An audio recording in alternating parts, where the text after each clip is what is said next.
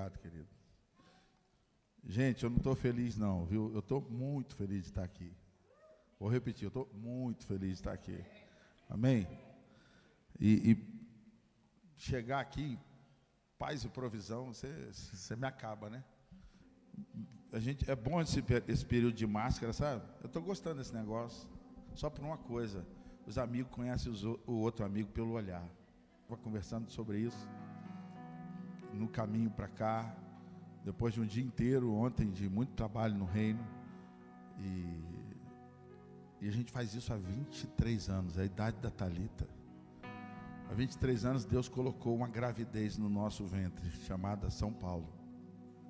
Eu estou para conhecer um carioca que ama tanto São Paulo igual a mim. É. Eu tenho grandes amigos de São Paulo. Gente muito especial. Mas é bênção de Deus, querido. Então a gente quer primeiro louvar a Deus, agradecer muito a Marco, Ju, é, família, ser família com vocês é coisa fácil, viu? Até porque realmente nós temos muitos vínculos, né? Negócio aí. Você que está nas redes sociais também, prepare-se, porque é, esse momento que Deus deu a você, Marco, e a Ju, a, a Deus primeiro, dessa, dessa direção do Paz e Provisão, tem abençoado muitas famílias. Muitas famílias. Eu não tenho como esquecer a minha vinda aqui e, e, o que Deus tem falado conosco aqui. Aqui é uma casa de paternidade, não tem para onde correr, né? Toda vez que eu venho aqui, eu esbarro no tal da paternidade. Né? E vocês dois são muito culpados por aquilo que eu estou vivendo hoje, junto com a minha família, né? Vocês não conhecem algumas, todo mundo me conhece muito por causa de intercessão, por aí vai. Continuo trabalhando na área, mas Deus está fazendo umas coisas muito loucas na nossa vida, né?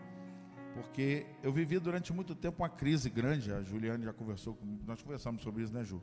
Sobre uma crise que eu vivi muito tempo na questão entre profissão e ministério. Né? Até que vem um tempo de maturidade na nossa vida, a gente vai entendendo os propósitos de Deus. E eu, muito jovem, fui para o mundo corporativo, me tornei muito moço, gerente de uma seguradora no Brasil. Morávamos em Minas Gerais. Eu fui para Minas Gerais para fazer seminário Fui parar dentro de uma companhia de seguro e eu fiz alguns cursos internacionais na época, dentro de resseguro. Eu sei que tem gente aqui que é da área de seguro. Né? Não lembro quem não, mas uma vez eu conversei com alguém por aqui, na região.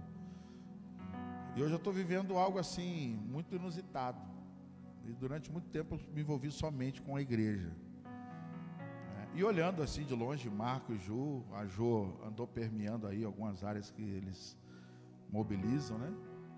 E hoje o Senhor tem feito algo muito poderoso na nossa vida, né? Muito a contramão daquilo que a gente planejava, porque a gente sempre trabalhou com discipulado, né? mentoreando pessoas a vida inteira. E aí o Senhor falou comigo no início do ano, ele falou assim: "Você vai entrar nas redes sociais". Eu falei: "Lá vem". Tudo que eu não gosto, porque o intercessor, que é a minha formação, dá para notar, né? Que é a minha dá para notar o intercessor, né? Ele não tem face, é uma silhueta. Né?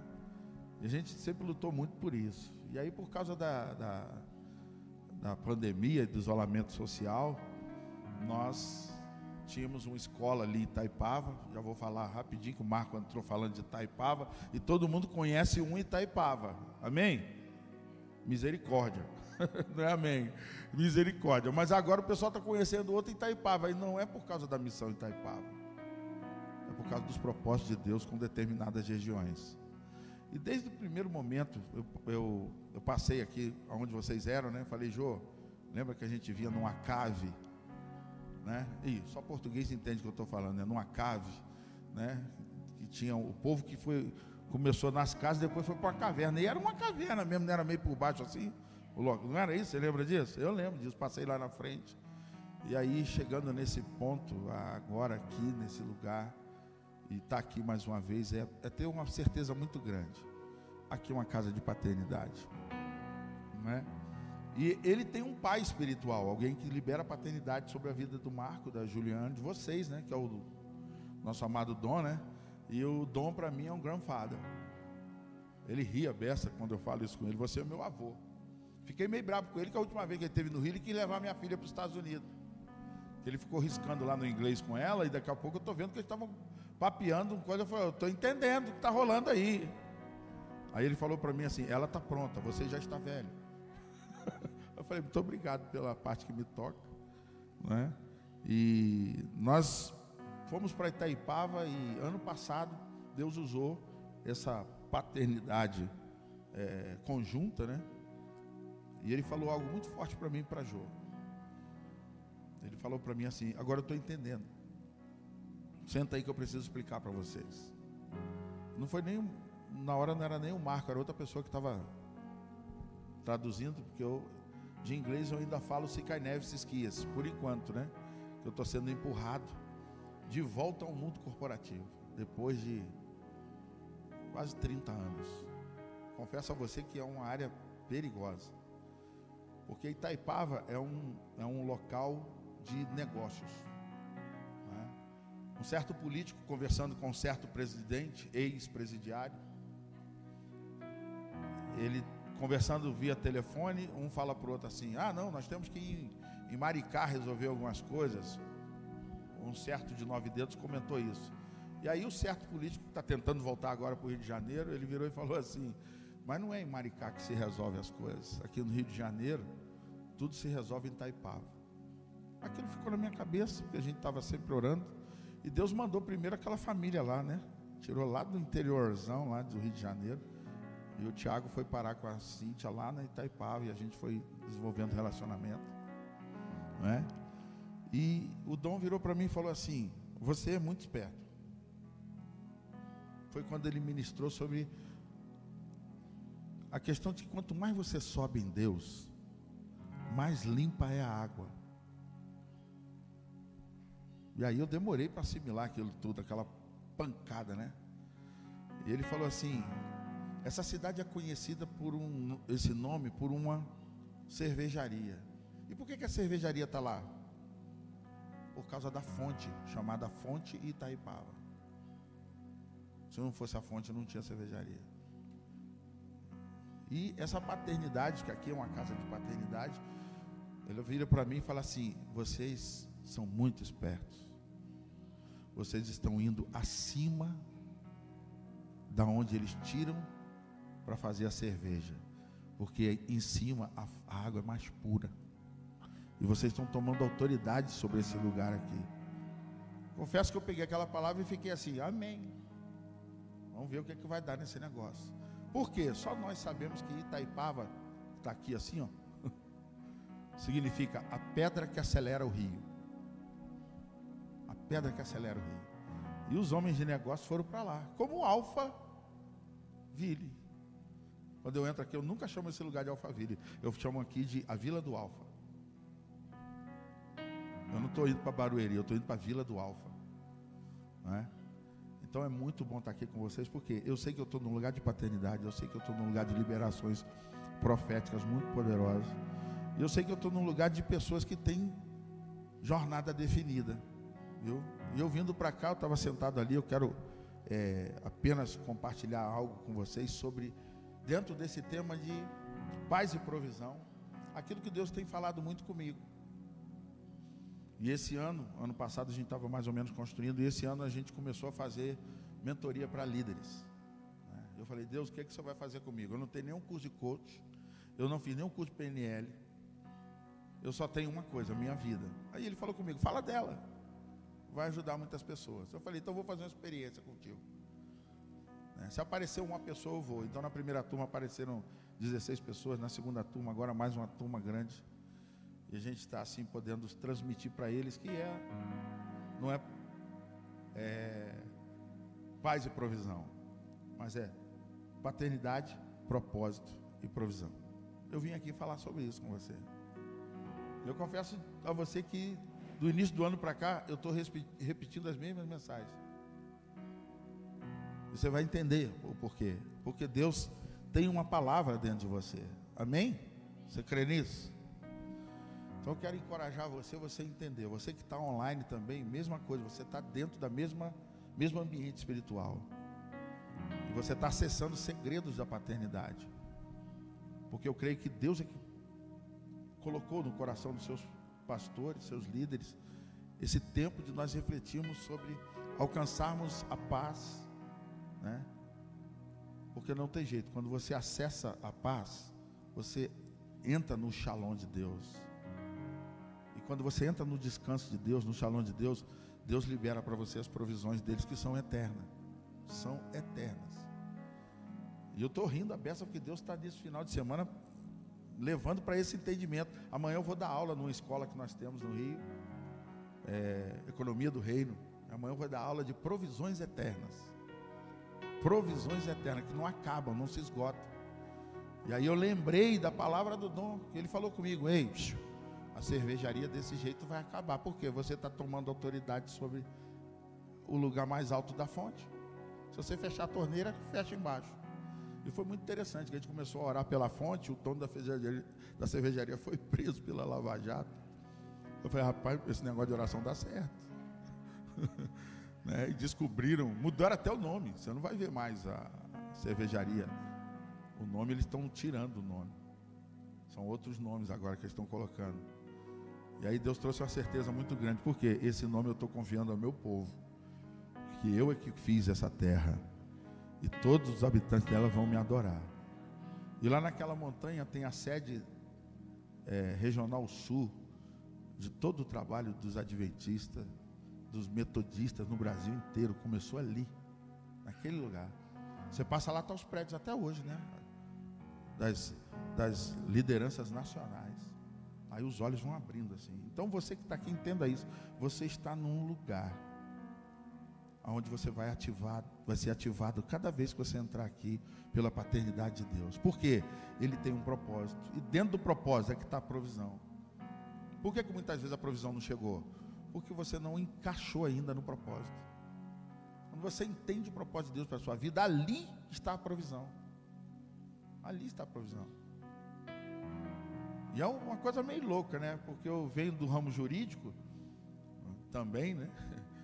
E aí eu ficava lutando. Deus, quando eu, eu quero ter muito recurso para fazer a tua obra. Eu, eu creio que Deus estava assim, o pai estava assim comigo. Ele não entendeu nada. Aí ele deixou a gente trabalhar com advocacia, criei dois escritórios de advocacia, estão lá funcionando, nem piso mais lá, né? Porque eu precisei entender, meu filho, você pode edificar o que você quiser, se não tiver dentro do propósito, não vai rolar, não anda. Pega a tua Bíblia e abre 2 Coríntios capítulo 3. Segunda carta de Paulo a Coríntios, capítulo 3, versículo 1 em diante. Começamos, porventura, outra vez, a recomendar-nos a nós mesmos? Ou temos necessidade, como alguns, de cartas de recomendação para vós outros?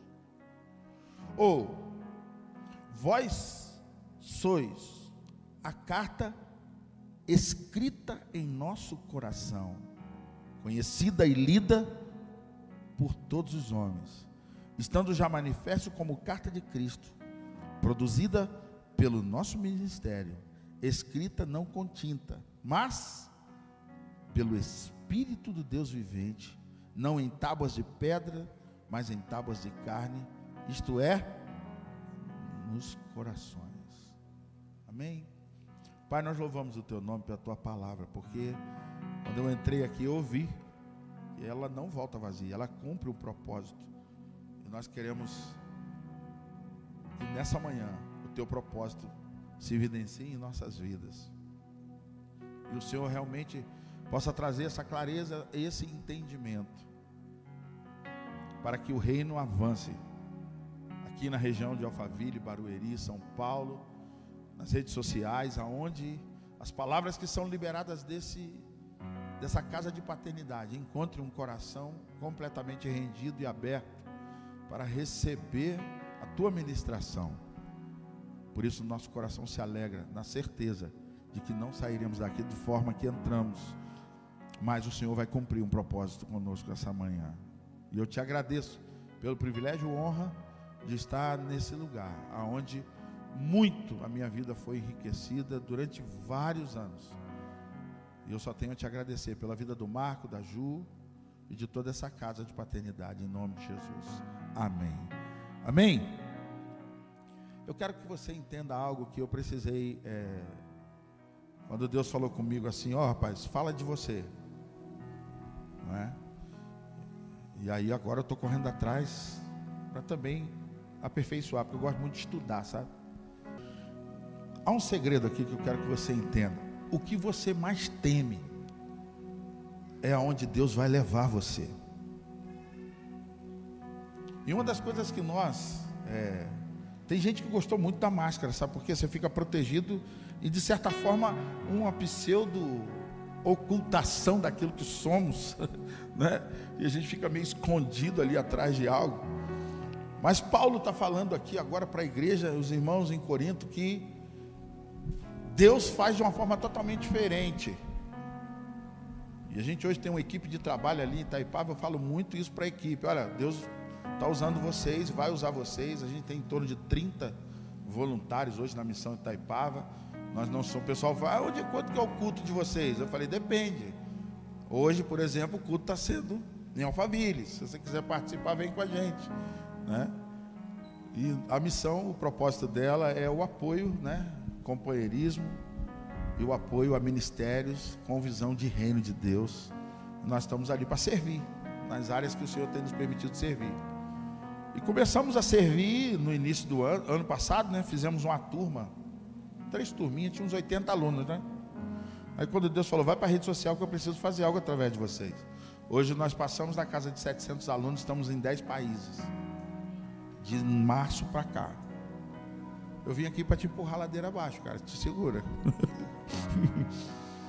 Deus tem palavras dentro de você que não cabe mais dentro de você. E eu vou dizer a você, não olha o tamanho de prédio, o número de pessoas, não, você não entendeu nada. Eu nunca ia imaginar que nós estaríamos em Guiné-Bissau, Angola, Moçambique, Inglaterra, Portugal, Suíça, Paraguai, eh, Estados Unidos, Indonésia, onde está Robertinho. Temos que orar por ele, porque a esposa está grávida e houve um sangramento. Recebemos hoje um, um SOS lá. Né? Muitas coisas. E talvez você olhe, mas nós somos tão pequenos. Eu quero dizer a você, você precisa ler Jeremias capítulo 1, porque você precisa ouvir a voz de Deus falando para você assim: nunca mais diga que você é uma criança. Nunca mais diga que você é pequeno. Porque eu sou aquele que uso coisas loucas para confundir as sábias. Eu sou aquele que trago à existência aquilo que não existe. Eu sou aquele que pega o da menor tribo e uso no meu propósito. Entendeu? Então te prepara, porque há uma certeza muito grande dentro de mim, né, que vocês são a vida do Marco da Ju, vocês são cartas. E tem um detalhe, aí aperta para nós, eu falo muito isso com a turma nossa lá. E Paulo vai, ele pega pesado. Ele diz que nós somos uma carta escrita no coração, e aí diz o que? Conhecida e lida aquilo que eu mais temo é a minha vida ser exposta. Paulo está dizendo: enquanto ela não for exposta, não cumpre o propósito. Enquanto a igreja, e hoje nós estamos vivendo esses dias, não estiver aberta para ser exposta, ela não vai cumprir o propósito dela com o Brasil. Sabe aquilo que você tem mais vergonha e timidez e não quer falar sobre a tua vida? Deixa eu te falar algo. É resposta para o mundo inteiro. O mundo hoje precisa saber que nós somos semelhantes. As pessoas precisam entender que só temos uma coisa. Eu gosto muito de vir aqui por causa disso, ó. Deus primeiro. E depois? Qual o seu lugar? Não vai contar muito, não. Mas eu quero que você entenda. O apóstolo Paulo está dizendo para essa igreja, uma igreja extremamente social, uma igreja com muito poder aquisitivo, numa área de muita influência no mundo daquele tempo que chegou a hora dela ser exposta. E você que conhece ou estudou a carta que Paulo, as cartas que ele escreve para a igreja em Corinto, ele expõe feridas profundas dessa igreja. Ele expõe situações que você não falaria jamais o que Paulo falou. Então eu quero a primeira coisa que eu vim aqui dizer a você: vocês já estão no tempo de maturidade para expor a sua vida, seus limites, suas imperfeições, porque o que você está descobrindo nelas? São elas, as, são essas feridas que trazem identificação e solução na vida de pessoas. Porque aí elas vão entender, se, eu, se você conseguiu passar, eu também quero passar por isso, me ensina. E eu estava agora, semana passada, eu completei mais um aninho de vida. É, né? eu estava com a minha família, reunida, só a família. Não dá para fazer, mesmo sem Covid, não dá. Eu tenho oito irmãos, fora os agregados. Entendeu? Aí N sobrinhos e agora é neto, bisneto, junto, tudo junto. Então, até para fazer festa na família, no, durante o Covid, não teve como, de hipótese alguma. E tem que fazer inscrição para estar tá na casa do irmão, quando está todo mundo junto. Porque é grande a família. E eu estava com eles hoje, cantaram parabéns, e eu pedi uma palavra rapidinho. Não preguei, não falei nada. Eu falei assim: você sabe qual o único, qual o maior segredo aonde eu vou e Deus tem nos usado como família? Eu agradeci a cada um dos meus irmãos. Com certeza tem alguns deles que estão ao vivo ali. Eu agradeci a eles porque as nossas dores são cura para muitas famílias.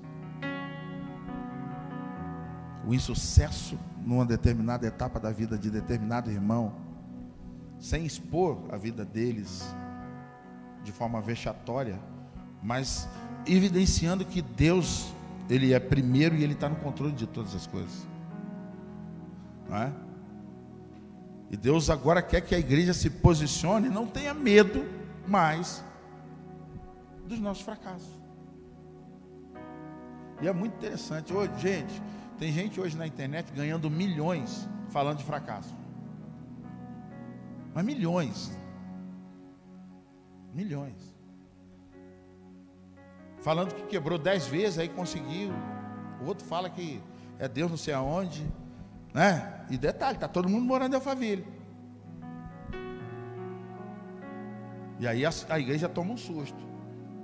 Porque se você não levantar o clamor, as pedras falarão.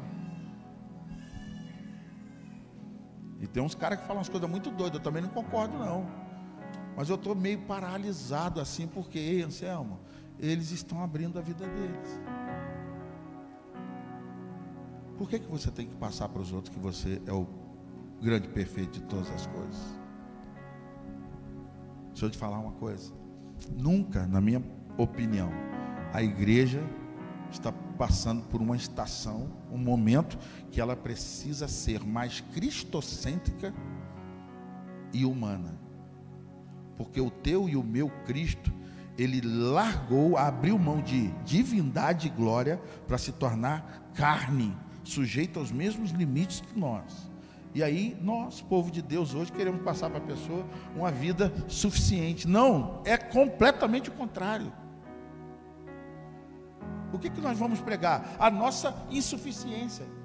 Nós vamos ministrar o que? As nossas dores, as nossas limitações. E a pessoa vai falar para você: Uau! Você era isso tudo aí? Aham. Uhum.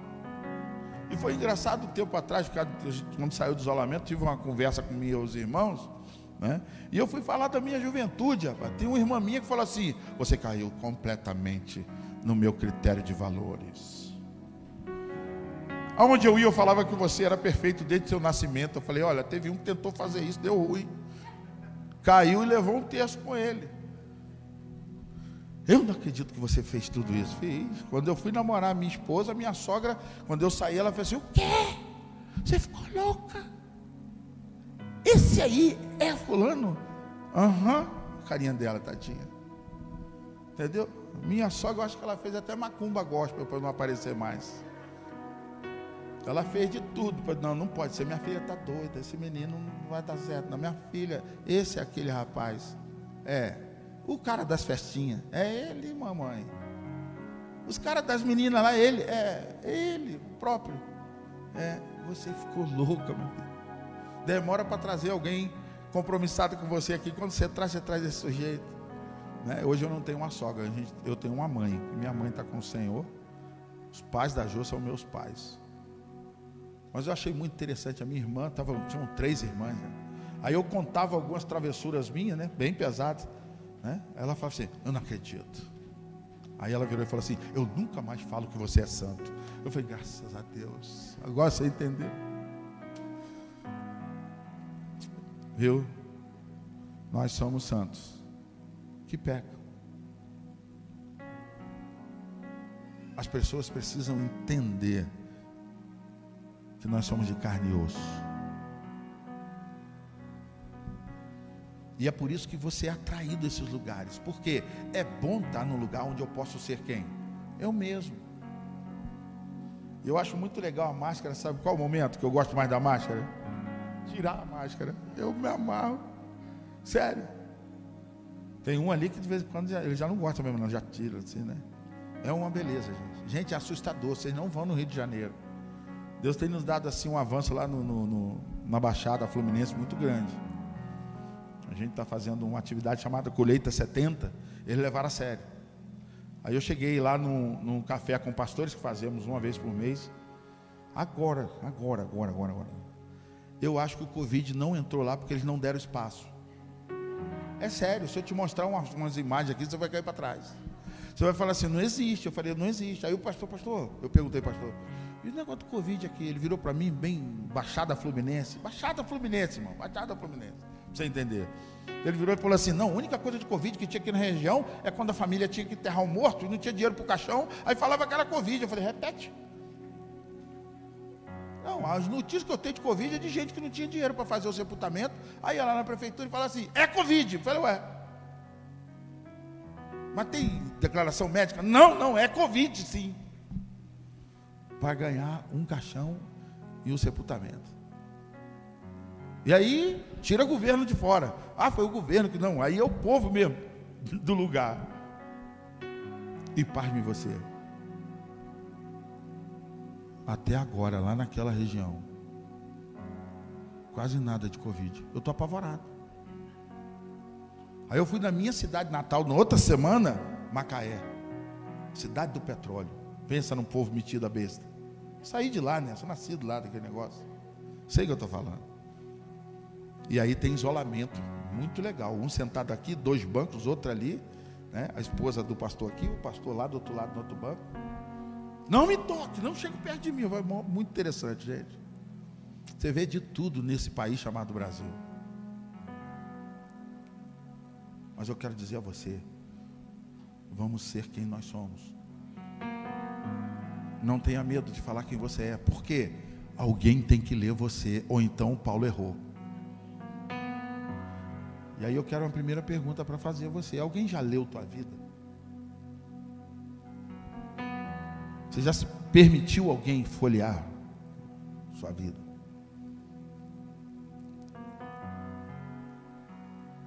Porque o apóstolo Paulo, a vida dele era assim. Certa feita ele chegou num lugar, o pessoal quando viu que era Paulo, lembra os discípulos? Ficaram apavorados. Peraí, junta todo mundo aqui.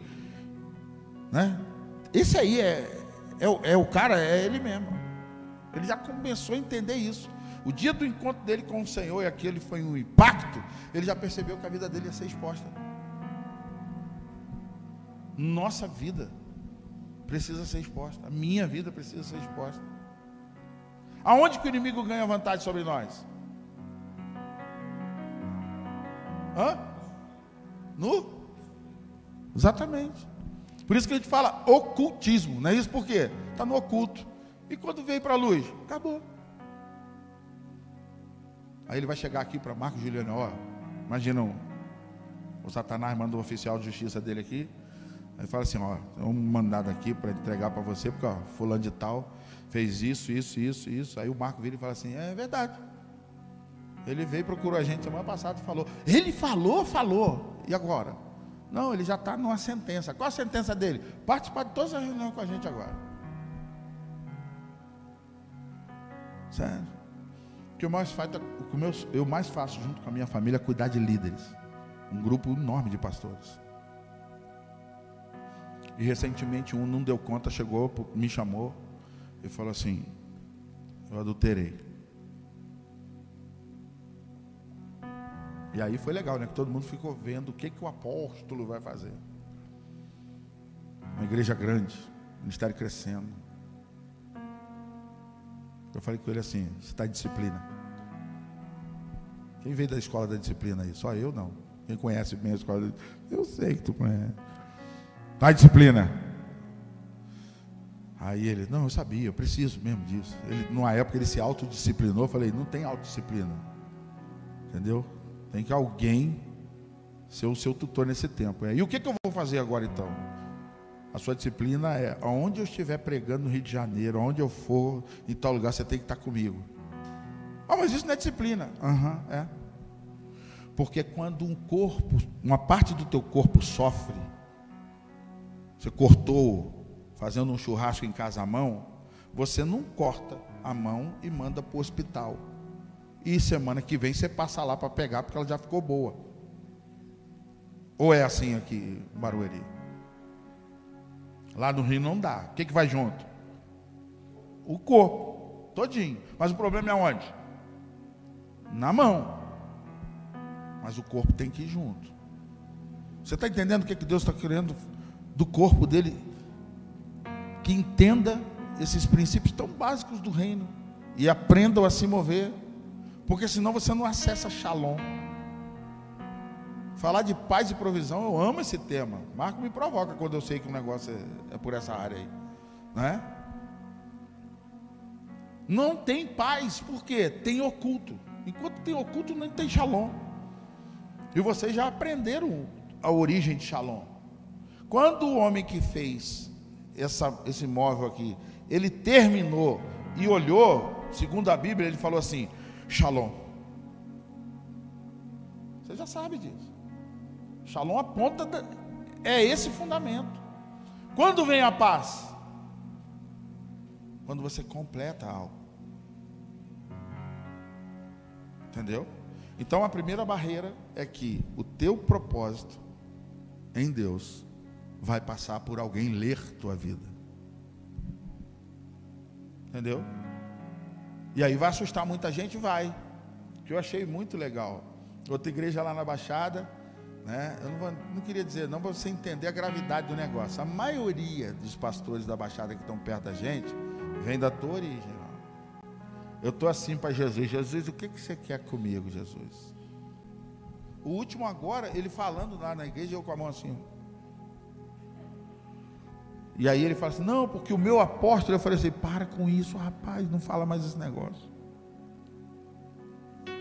Ele virou para a igreja e falou assim: ele, Primeiro ele chegou um dia, né? Pela primeira vez em mais de 20 anos de ministério, acho, ele pregou sem terno.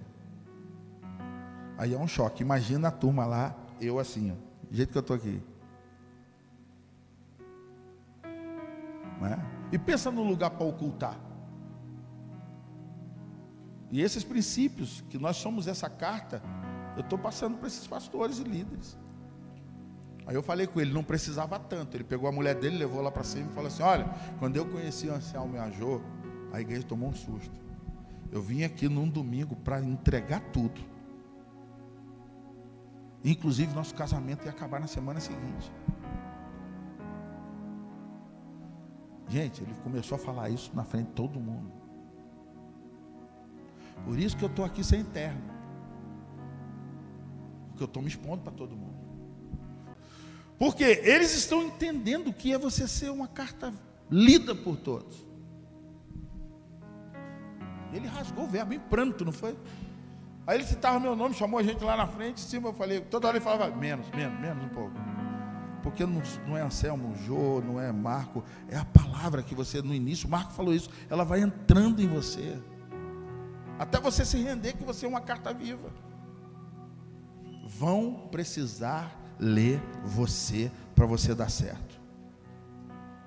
Então aquilo que você teme de ser exposto é a arma que o inimigo consegue segurar você. E por isso que você não está no shalom. Não tem paz. Não tem. Não tem paz.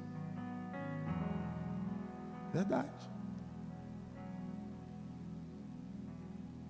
Deus quer que a igreja se posicione assim.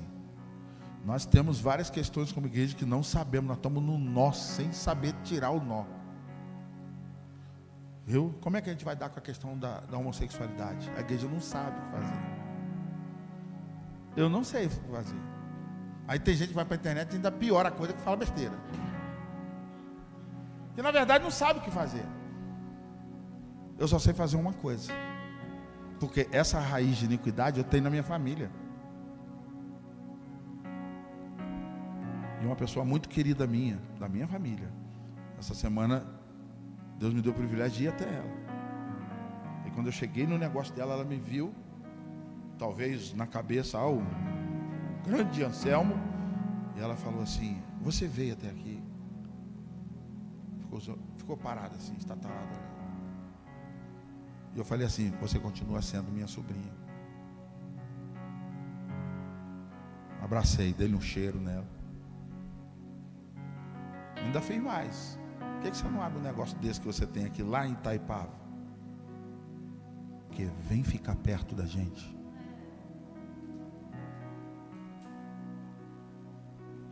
Sabia disso?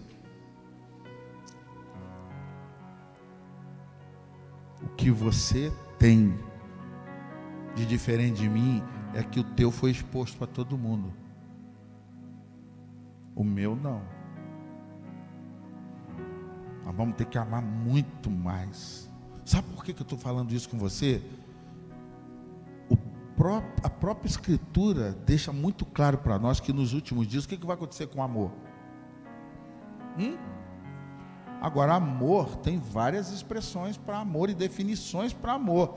Nesse contexto, a palavra é ágape. E o que, é o ágape? o amor doador, o amor de cruz, o amor que cede para o outro, que morre para o outro. A Bíblia está dizendo que vai acabar isso.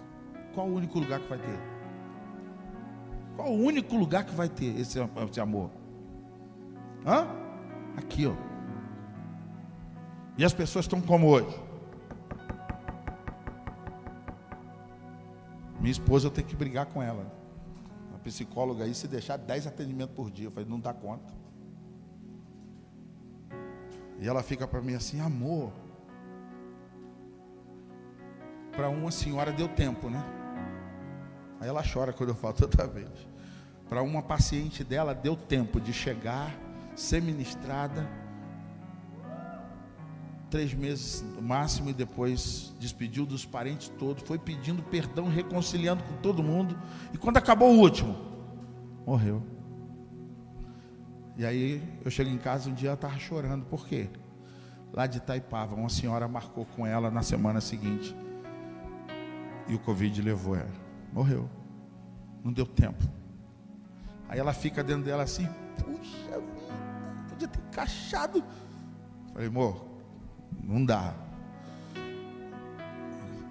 Só dá se todo mundo entender isso. Só dá se todo mundo, como está dentro desse casal aqui, for o que? Deus primeiro. E tiver aberto, pode ler. Nossas limitações, pode ler. A gente é assim mesmo. É. Isso aponta para quê? Vou terminar agora lendo um texto com vocês só. Está pronto para ser lido? Tá mesmo? Olha só, não volta vazia a palavra. Viu? Sua família vai ver quem você é. Aqui dentro da congregação. Eu sou mais ousado. No trabalho ele é quem ele é. Entendeu? No meio do futebol ele é quem ele é. Agora aqui não é. Mas a palavra está dizendo que vão começar a ler você. E aí quando lê, agora deu certo. Por quê? Autenticidade aí as pessoas vão querer estar perto de você. Inclusive porque nós estamos hoje numa era, numa estação de autenticidade. Eu estava no café agora falando. Essa geração da meninada lá, eles põem. Ó. Se o pai não falar nada, põe foto no, do quarto, põe foto no café, põe foto, não é assim? Andando para a escola, fazendo ginástica, não sei o quê.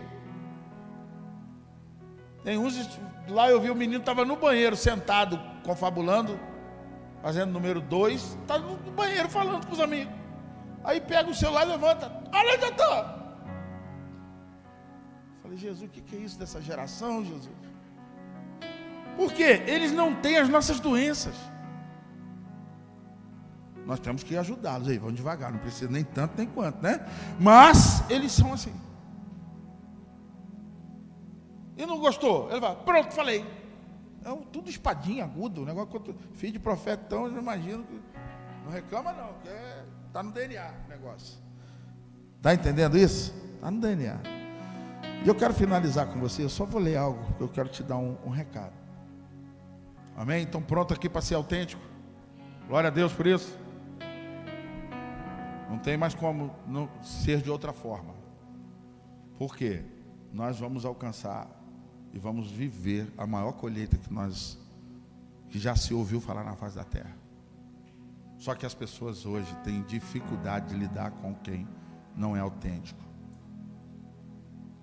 Ah, me prova isso. Hoje. Hoje é o dia que quem não é autêntico está complicado. Ou ele comprou muito bem, ou ele não vai dar conta. Que essa estação da, da falsidade já está acabando, a pessoa não aguenta mais. E essa geração sabe, está olhando, não é verdade o que ele está falando, não. Por quê? Eu, é algo dentro de mim, mãe, que o que ele está falando. Não... Entendeu? É como uma criança quando ela é abusada. Uma criança abusada, e a gente milita na área, né, amor? Ela chega perto de alguém que tem uma tendência na sexualidade, a criança já dá um passo para trás assim. Ó. É uma sensibilidade, e hoje a, a neurociência já está chegando nessas conclusões que a criança tem. Quem tem filho pequeno sabe o que eu estou falando. Teu filho senta no colo de determinadas pessoas, outras ele pula fora, faz assim. Aí você pergunta, o que foi, meu filho? Ele não sabe explicar. Mas é uma sensibilidade que tem nele. E é essa estação. Entendeu? Tem pureza no coração, a criança pula em você, vai embora. Não tem pureza no coração, é interessante, a criança dá um passo para trás. Você brinca, tio, que é balinha. A menina fica assim, ó. Gênesis 28. Essa é uma família exposta. E aí não tem jeito, eu vou ter que falar da primeira só. Só essa, para você entender.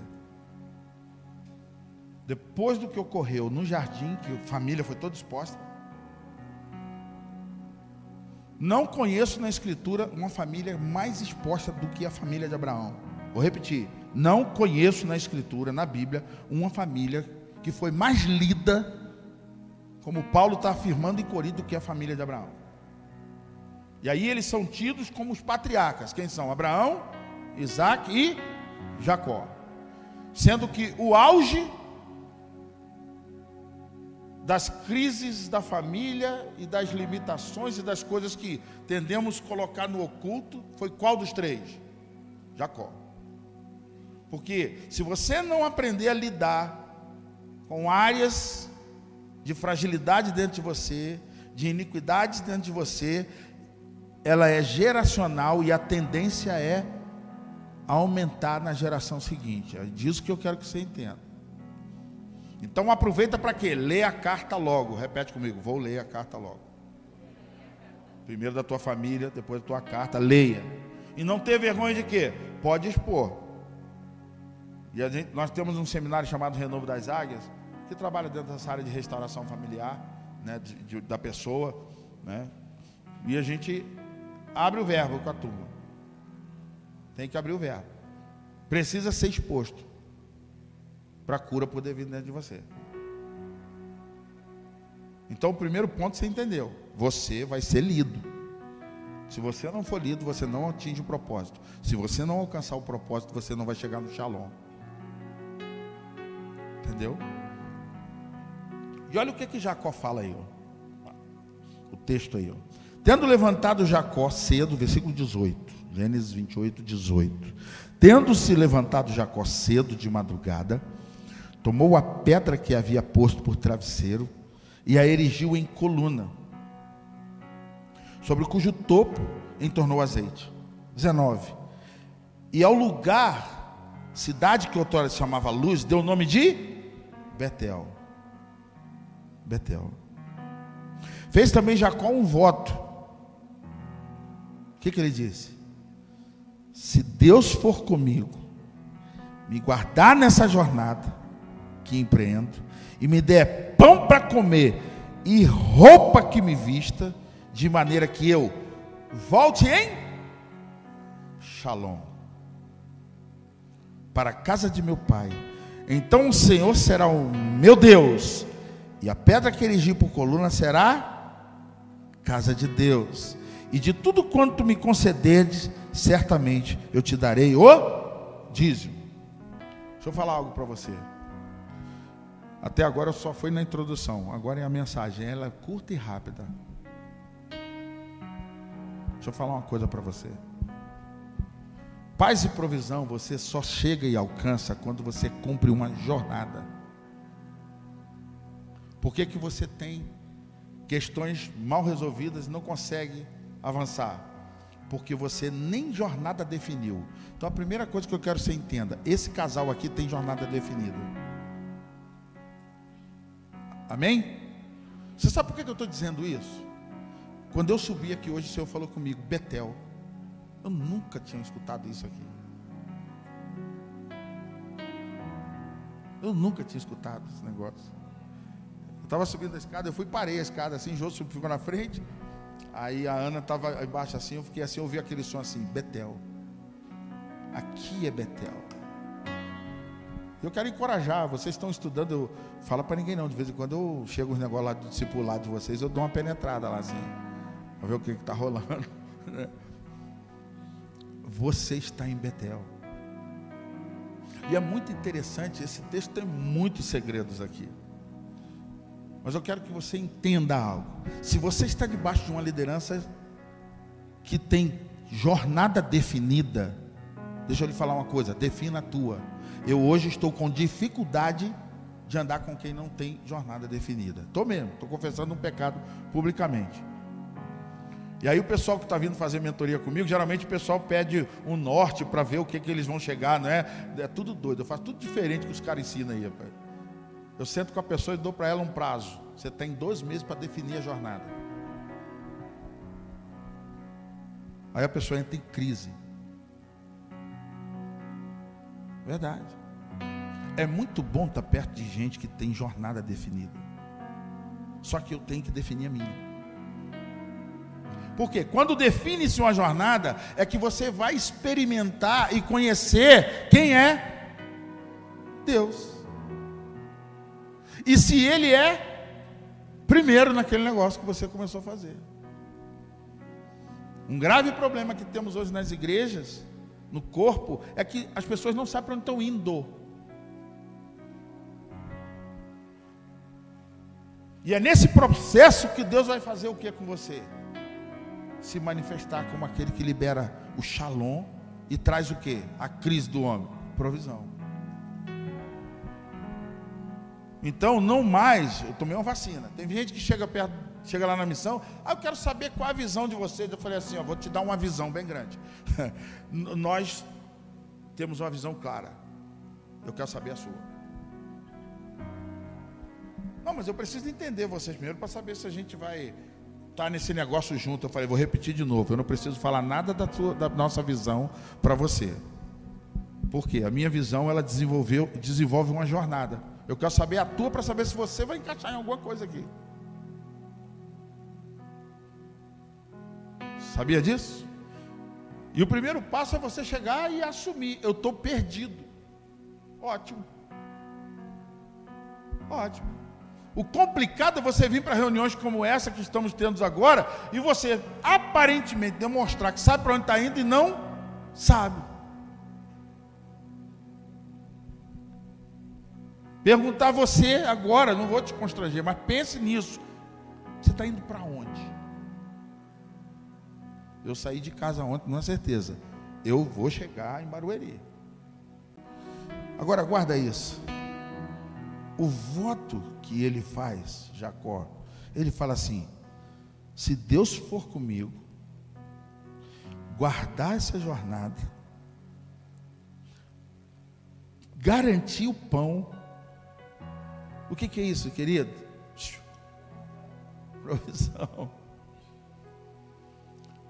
Só que entenda, você acha que você serve um Deus que vai te mandar para um caminho, que para uma jornada e não vai liberar tudo necessário para ela? Sabe onde Jacó está agora?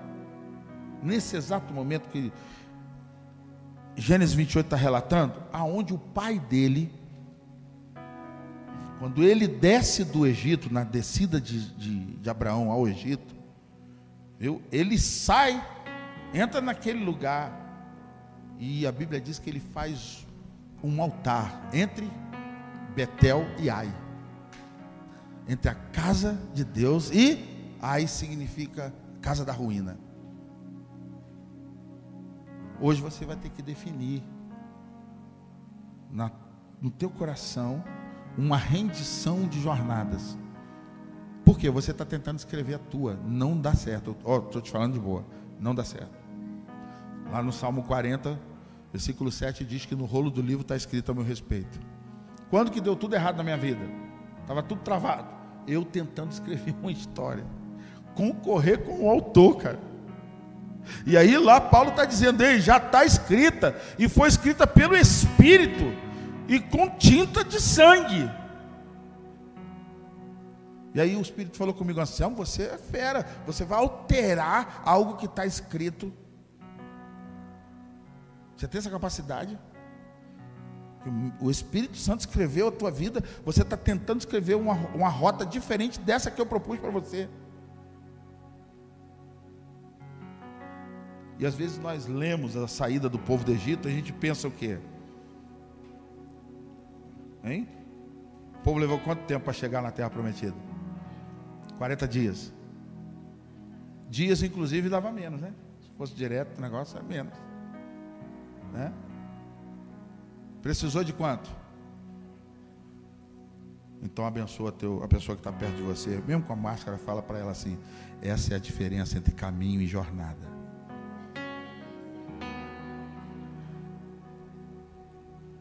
Aqui tem um segredo aqui nesse texto. Que ele está pedindo para Deus tão somente fazer o que com ele?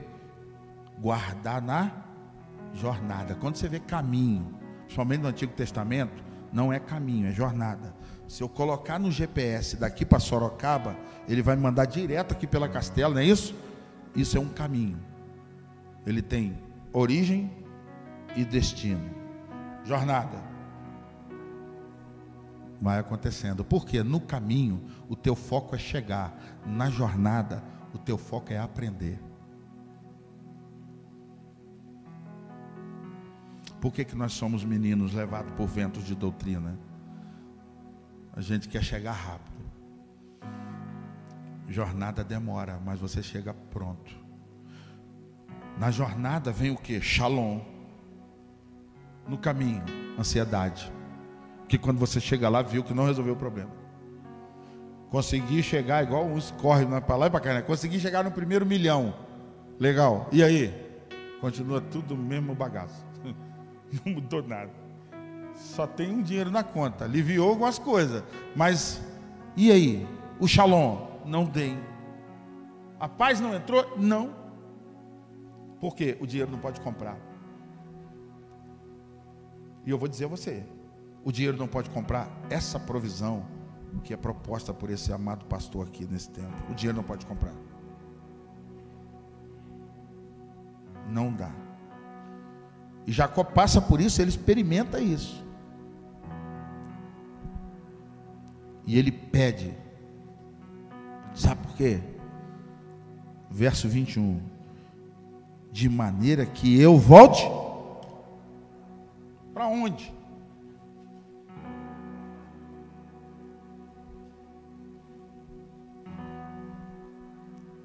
Nós temos que desenvolver um, um cristianismo voltado para esse retorno, sabe? Você está vendo agora, é o neto que entendeu que tudo que ele passou contribuiu para ele entender uma jornada e voltar para onde? na casa do pai.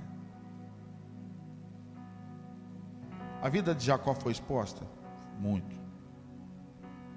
Nem faz. Ah, se for na lista, vai dar trabalho. Na família dele teve adultério, assassinato, roubo. Inclusive do próprio, né? Por aí vai. Promiscuidade, todo lado. Falta de caráter? Ixi. Só que tem um detalhe.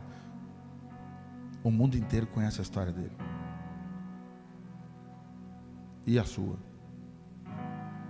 Só você conhece porque se souberem, eu vou cair em descrédito. Não funciona assim. Não funciona assim. Por isso que o coração não tem paz e nem acesso a provisões eternas. Porque ele tinha uma certeza. Havia uma promessa sobre a vida do avô dele. Então, da mesma maneira que eu te falei agora há pouco, que se você não resolve essa questão, a iniquidade ela passa para outra geração e ela aumenta a promessa da mesma forma. Por isso que nossos filhos, eles vão viver infinitamente melhores do que nós, em todas as áreas. Se você conseguiu transmitir esse legado, eles vão fazer coisas impressionantes. E eu acho muito legal que eles não têm as nossas dores, né? Meu filho, eu sou curado em paternidade com ele. Aí eu fico assim, mas será que o Júnior tem alguma coisa de é, uma carência de paternidade? O pai dele é muito bruto. Eu sou bruto, não é mole não o negócio. Mas o meu pai nunca me levou na porta da escola. Nunca. Nunca, nunca. Meu pai nunca foi na reunião de pais. Vários aniversários ele nem estava presente. Eu podia crescer de uma forma totalmente torta, né? E numa fase da vida foi mais ou menos assim. Aí hoje, meu filho está na faculdade. Não conta para ele. Corta essa parte. Quem vai levar sempre que pode ele na porta da faculdade? Quem? O pai. Por quê? Quem é que está sendo curado de paternidade? Fala, cara.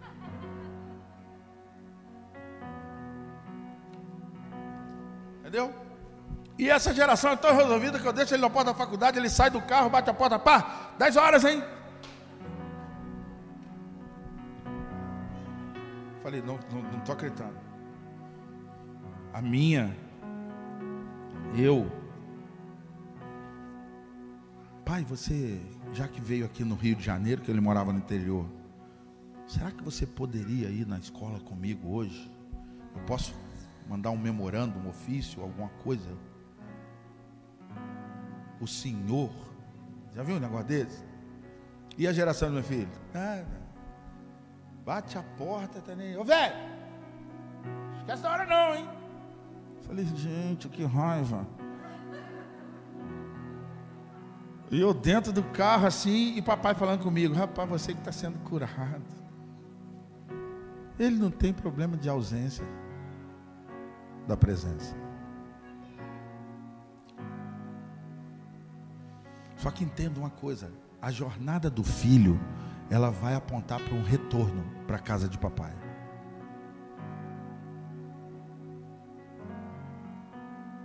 Porque Jacó sabia de algo muito forte, que ele aprendeu isso. Se o foco final da minha jornada é voltar para a casa do meu pai, o Senhor é o meu Deus. Ele está dizendo isso aqui. Ó. E ele pede algo, olha só, ele está cobrando. Sabe o que é isso aqui? Isso aqui são, durante a jornada, são momentos que você deixa. Sabe aquela história de você estar tá numa mata e colocar um, um paninho numa árvore só para saber que o caminho é aquele?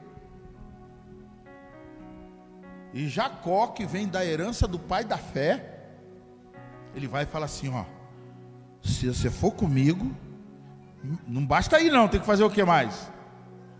Guardar. E mais o que? E pagar o lanche. E pagar o lanche. Aí eu vou ter o que? Paz e provisão dentro de mim. Deixa eu te falar algo. O filho que entende a jornada, no pacote vem automático, já está no, já tá no pacote. Viu? É igual onde a gente está lá. Cheguei, eu nem perguntei para o moço, ele, café incluído. Falei, calma, eu estou sabendo o negócio. Mas quando você entende o propósito que Deus tem com a sua vida e a jornada vai ficando cada vez mais clara, Ele vai estar com você, Ele vai guardar você, Ele vai prover você.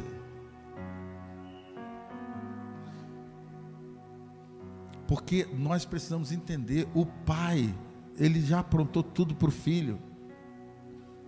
Tem algum pai aqui que vai no shopping? Eu sei que tem um pai que vai agora, pelo menos no shopping tem que ir com as filhas, né? É, que o pai vira para o filho e fala assim: Filho, me dá o seu cartão de crédito para eu comprar o que você pediu. É assim? Como é que funciona? O filho pensa que a gente é dono do shopping. Só cresceu. Os brinquedos vão ficando mais caros. Nem me fale. Né? E vira, não é, não é? Saiu, pro, foi pro shopping, ó, milkshake, era só milkshake. Aí passou na loja, pai, compra isso para mim. Na segunda loja que entra no corredor de trás, pai, eu vi um negócio ali que gostei. Ele, ele acha que a gente tem um cartão sem limite. Entendeu? E a gente é dono do shopping, vai comprar tudo para eles. Aí você pergunta, por que, que meu filho é assim? Porque nós fomos gerados assim. O problema não está nele, está na gente. Lá no jardim era tudo disponível, você ficou mal acostumado. A gente não tem dimensão disso. Eu também não tinha, até conhecer um missionário lá, o paraense, morando na floresta amazônica há mais de 20 anos. Foi para o Rio de Janeiro, teve um problema lá num determinado governo que tirou os missionários.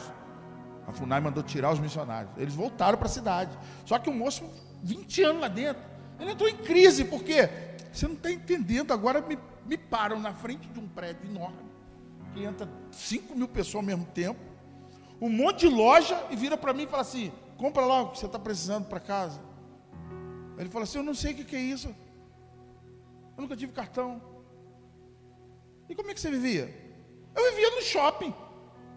Quando eu queria comida, eu ia na beira. Hoje eu quero peixe. Está lá. Uma carne de caça. passava correndo ali atrás. É sério fruta, na mão. Entendeu? E o, o, o dinheiro, como é que você fazia? Não tinha dinheiro. Eu ia e pegava. Agora eu estou em crise, porque 20 anos depois me devolveram para a cidade. E agora tem que ter um negócio de plástico desse tamanho, colocar na maquininha para sair o negócio. Não tem. E aí eu fiquei chateado, que agora a igreja, para aqui não dá. E por onde você estava? A oferta da igreja está lá até hoje. Porque eu não tenho como eu ir no 24 horas lá na floresta. Lá a gente só pega. Volta para cá. Eu sei que a nossa selva é de pedra. O problema está aqui, não está aqui. O problema está aqui, ó.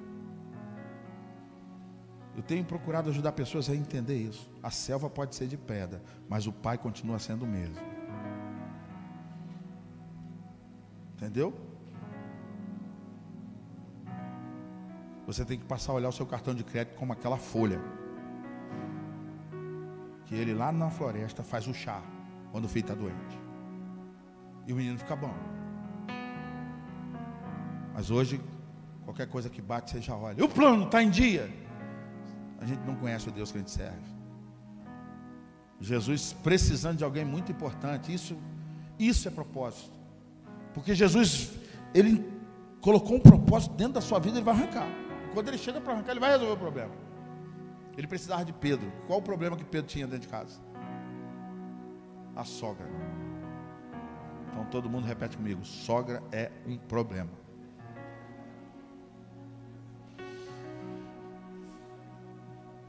Entendeu?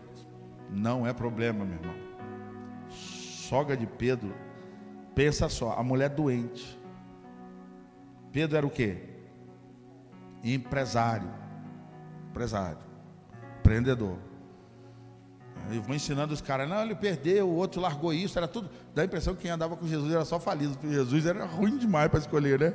Não, era tudo cara fera, entendeu? Tinha um da Receita Federal, ganha mal ou ganha bem? Tinha médico, ganha mal ou ganha bem? Hein? Tinha um que era o tesoureiro do PT, ou oh, tinha um que era. É, que, entendeu? O tesoureiro do PT, você sabe o que aconteceu com ele. Vamos lá. Tinha ou não tinha?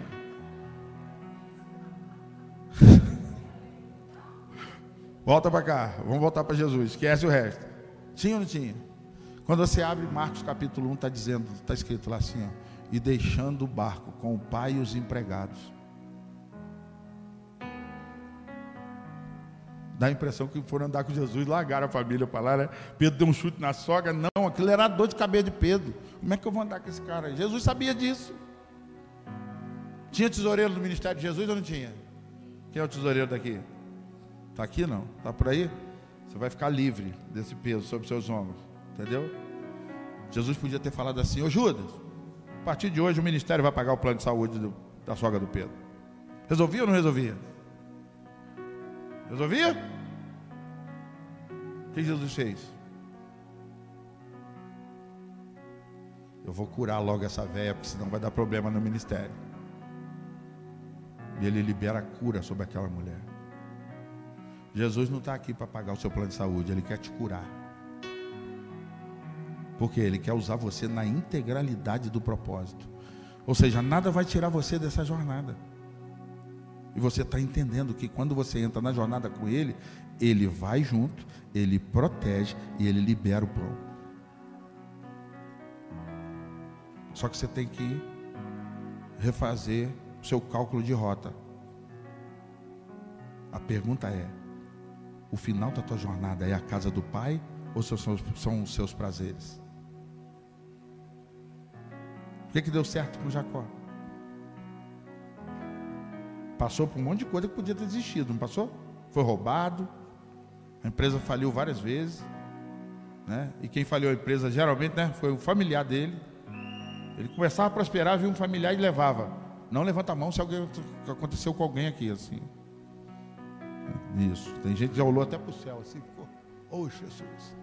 Viu? Isso tudo é treinamento dessa escola chamada paz e provisão. E você vai ter o shalom de Deus na sua vida.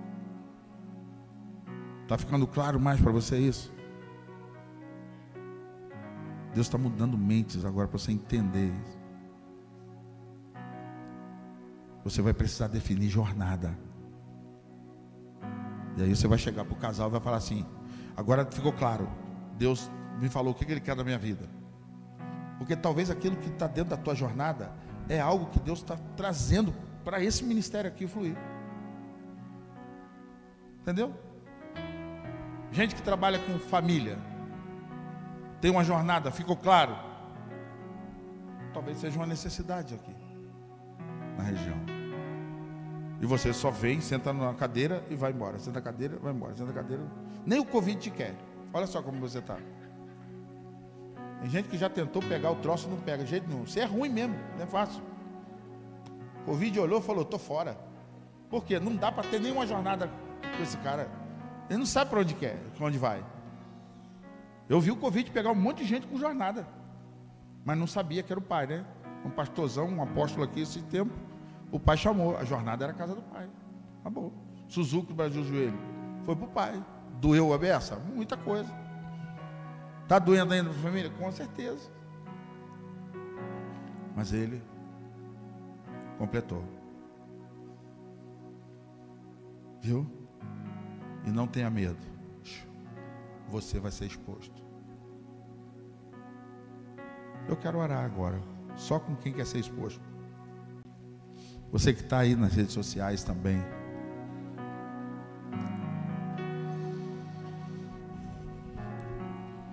Você serve um pai. E ele sempre vai propor uma jornada. Se fosse um caminho, ele te dava um GPS. Tu ia colocar o destino e ia chegar rapidinho. Mas por que, que ele propõe uma jornada? Ele quer parar com você. É bom sentar junto, né? Para lanchar na estrada. Eu, para chegar em Alphaville, eu tenho que vir com meus ouvidos fechados. Porque praticamente em todas as cidades, por causa de 23 anos fazendo essa jornada, A gente tem família em todas as cidades, daqui até o Rio de Janeiro. Mas sabe por que, que nós temos onde parar agora?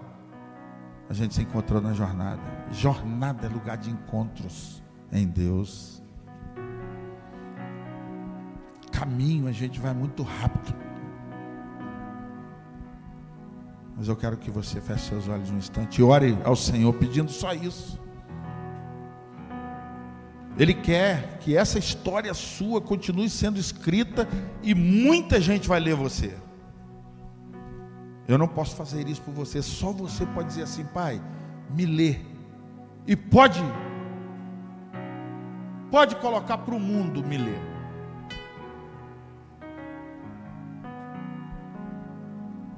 Só que você vai ter que se render hoje.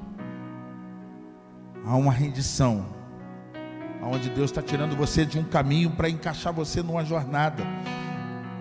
Porque é Ele mesmo que escolheu fazer dessa forma. Porque Ele quer dizer, como falou para Jacó: Eu vou contigo, eu vou te guardar e eu vou trazer a provisão. Você não entendeu? Eu vou com você, eu vou te guardar e eu vou trazer a provisão. Porque se o caminho for teu, você vai pagar o pedágio, você vai pagar o lanche, você vai pagar o combustível, você vai fazer tudo por tua conta. E você vai voltar e vai dizer assim: ah, mas foi muito pesado.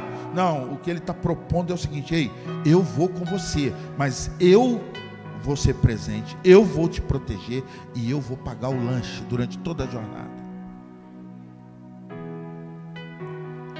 E assim como lá no episódio do bom samaritano, ele ainda vai dizer assim: ó, e se alguma coisa você sofrer dano, quando eu voltar, eu pago.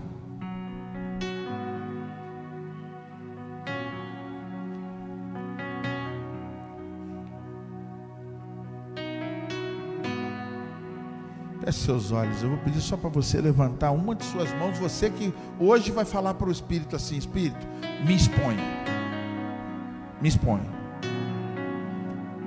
eu não resisto mais. Checa.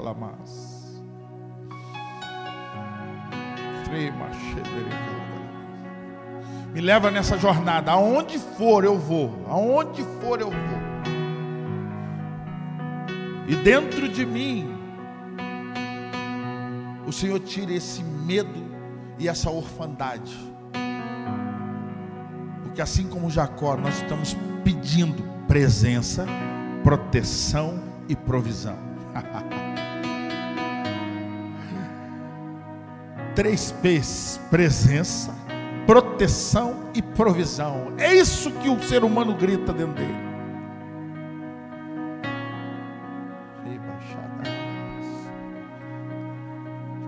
Eu ouso dizer a você: a provisão está escassa. Reveja esse caminho e entre numa jornada. está se sentindo frágil sem proteção, não é a jornada, eu tenho certeza. Pai, eu oro por cada um dos meus irmãos e por mim mesmo que estamos aqui juntos. Em primeiro lugar, nós nos arrependemos como corpo por desviarmos desse propósito e resistirmos essa jornada e eu oro, Pai, para que todo aquele que está conosco nessa manhã, presencialmente aqui, na internet, que haja uma rendição de vontades agora, que haja uma rendição de caminhos, que a nossa rota fique de lado, nós possamos estar realmente declarando: Deus, Tu és primeiro aqui, e nós nos rendemos agora a essa jornada. Tão somente esteja o Senhor conosco nos guarde pelo caminho, nos dê pão.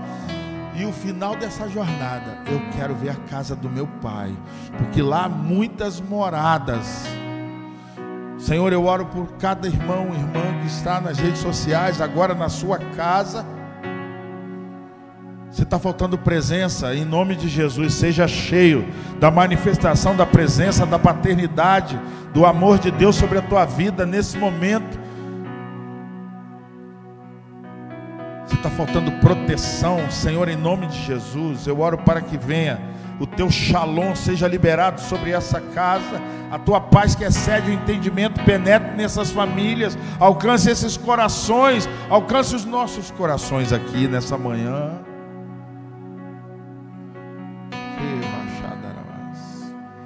Que verdadeiramente a presença e a proteção elas garantem a provisão. Obrigado porque na tua dispensa não falta nada.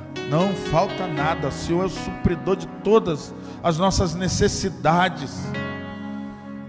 O Senhor libera sobre o teu povo aqui nessa manhã pão para comer, roupa para vestir, de maneira que todo esse povo da Deus primeiro volte em paz para a casa do Pai. Então, todos saberão: Tu és o nosso Deus.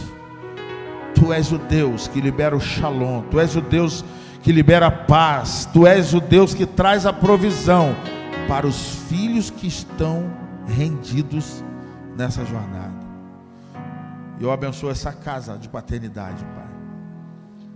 E que verdadeiramente cada um aqui tenha a nitidez, a certeza incontestável da jornada de cada um que vão somar com Marcos e a Juliana, Pai, no cumprimento do propósito que tu tens para o avanço do teu reino, não só na região de Barueri, Alphaville, São Paulo, mas aonde as mensagens que são liberadas desse lugar encontrem um coração e seja liberada paz e provisão em nome de Jesus. Amém. Glória a Deus.